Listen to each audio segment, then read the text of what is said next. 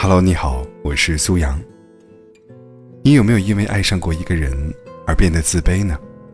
你会觉得自己不够好，害怕被对方吐槽，害怕被对方抛弃，所以你总是习惯性的去讨好对方吗？跟对方吵架的时候，先低头的那个人是你吗？被对方误会的时候，先沉默的那个人是你吗？有时候，你明明知道是对方不对，但是你妥协了。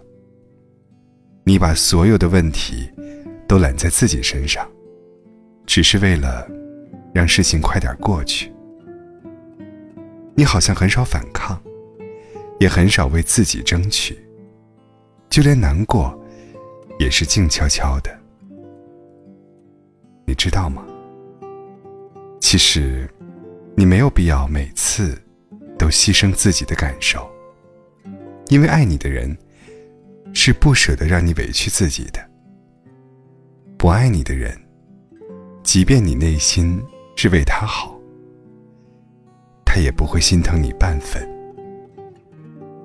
如果过去的日子你过得并没有那么开心，我想你应该学着多爱自己一点。我很喜欢一段话，分享给你。不要去追一匹马，用追马的时间种草。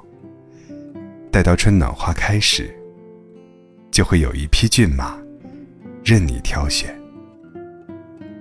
你不妨去做一个自己喜欢的人，随性生活，远离烦躁。